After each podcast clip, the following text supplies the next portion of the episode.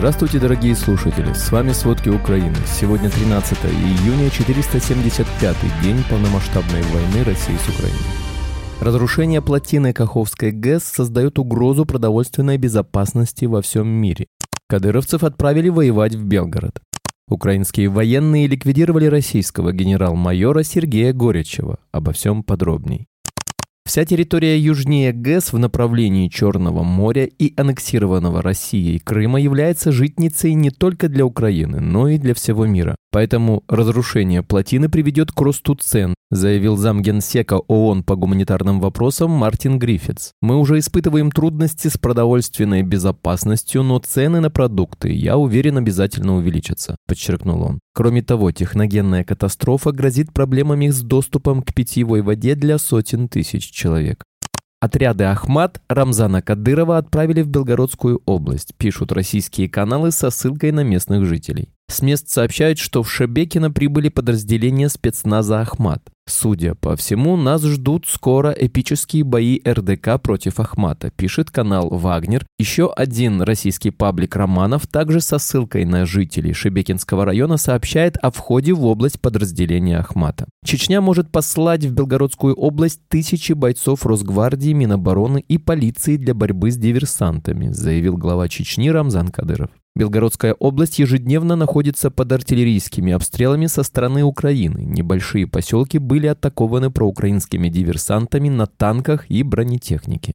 В ночь на 13 июня Россия нанесла по Украине удары стратегической авиации Ту-95МС из района Каспия. С южного направления были запущены четыре дрона «Камикадзе». Утром россияне совершили повторную атаку с Каспийского моря тремя Ту-95МС. Но по предварительным данным до Украины долетела лишь одна крылатая ракета, уничтоженная ПВО. В ряде областей Украины прозвучал сигнал воздушной тревоги. При этом в Днепре и области прогремели взрывы. Частности, известно о шести мощных взрывах в Кривом Роге. Известно, что мониторинговые группы информируют о пуске ракет с девятью российских стратегических бомбардировщиков Ту-95МС, ранее поднятых в воздух с аэродрома Оленья, а также о применении россиянами ударных дронов. Этой ночью российские войска нанесли несколько ударов по Кривому Рогу. Частности, ракета попала в пятиэтажный жилой дом. Уже известно о шести погибших. Об этом сообщил глава военной администрации города Александр Вилкул. Ранее сообщалось о 25 раненых. Вилкул также писал, что 7 человек находятся под завалами. Ночью россияне также атаковали в городе частное и автомобильное предприятие. Там ранены еще 8 человек. Вилкул также писал, что 7 человек находятся под завалами. Ночью россияне также атаковали в городе частное и автомобильное предприятие. Там ранены еще 8 человек.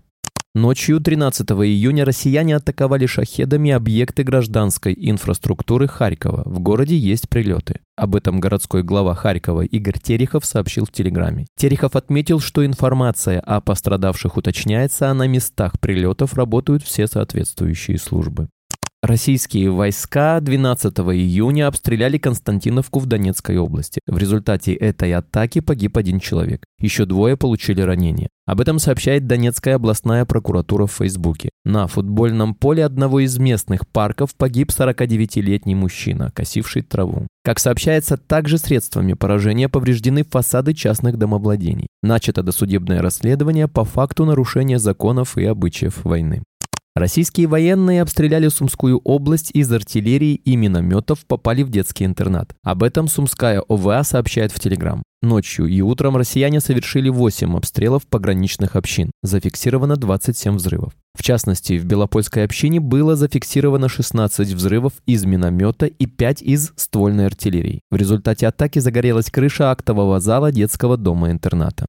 В течение прошлой недели на Бахмутском направлении ВСУ удалось взять под контроль 16 квадратных километров территории. Об этом заместитель министра обороны Украины Анна Малер сообщает в своем телеграме. При этом известно, что вооруженные силы Украины за прошедшую неделю в результате наступательных действий освободили 7 населенных пунктов. В Институте изучения войны уточнили, что контрнаступление продолжается по меньшей мере на четырех участках фронта, а в британской разведке отметили, что ВСУ уже удалось прорвать первую линию обороны России. Также в понедельник 12 июня украинские военные сообщили, что в Запорожской области освободили село Новодаровка.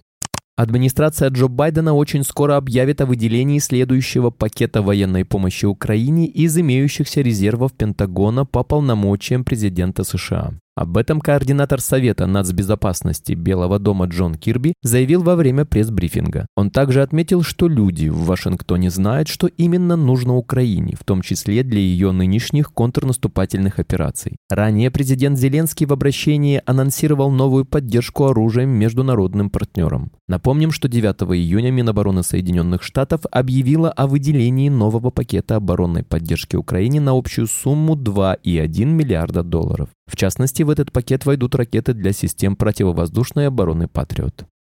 Правительство Дании передаст вооруженным силам Украины крупную партию боеприпасов. Об этом заявил министр иностранных дел Дании Ларс Лекке Расмусен. Его цитирует ТВ-2. Он отметил, что Дания направит в Украину как минимум две сотни снарядов. Общая стоимость пакета помощи составит 32 миллиона евро. Глава Минобороны Трой Лут Поульсен в свою очередь пообещал, что Дания будет увеличивать объемы военной помощи Украине.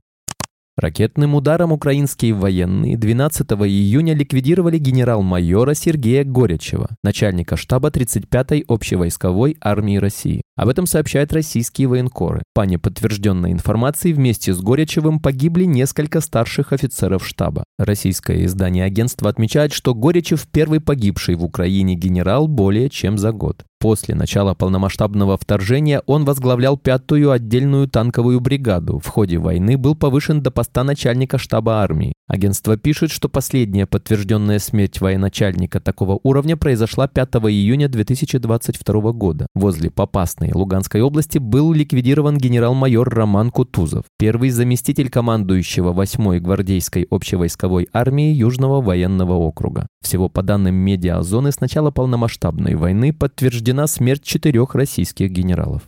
В российском городе Краснодар сегодня 13 июня вспыхнул мощный пожар на нефтеперерабатывающем заводе. Об этом сообщают СМИ со ссылкой на местные власти. Точные причины возгорания в данный момент неизвестны. Напомним, в Краснодаре беспилотники несколько раз атаковали территорию Ильского нефтеперерабатывающего завода. Пожар там был 4 и 5 мая. 28 мая СМИ также сообщили о попытке беспилотников атаковать Ильский НПЗ. 31 мая, кроме Ильского нефтеперерабатывающего завода, в Краснодарском крае беспилотники атаковали также Афипский завод. Россияне переместили в Брянскую область России береговые ракетные комплексы «Бал» и планируют ими обстреливать украинские города. Об этом сообщает Центр национального сопротивления. Выяснили, что установка принадлежит 11-й отдельной береговой ракетно-артиллерийской бригаде войск Черноморского флота России, базирующейся в поселке Уташ Краснодарского края. Этот дивизион предназначен для поражения кораблей, однако из-за отсутствия соответствующих ракет «Бал» получил такую же дальность и возможность стрельбы по сухопутным целям, как и береговой ракетный комплекс «Бастион». Известно, что последний применяет сверхзвуковую ракету «Оникс». Россия продолжает получать комплектующие, необходимые для производства ракет в обход санкций. Спасибо, это были все главные новости о войне России с Украиной к этому часу. Помните, правда существует, а мы стараемся сделать ее доступной. Если вам нравится то, что мы делаем, пожалуйста, поделитесь этим подкастом с друзьями в России. Также, если вы хотели бы помочь нам делать материалы еще более качественными, пожалуйста, оставляйте фидбэк.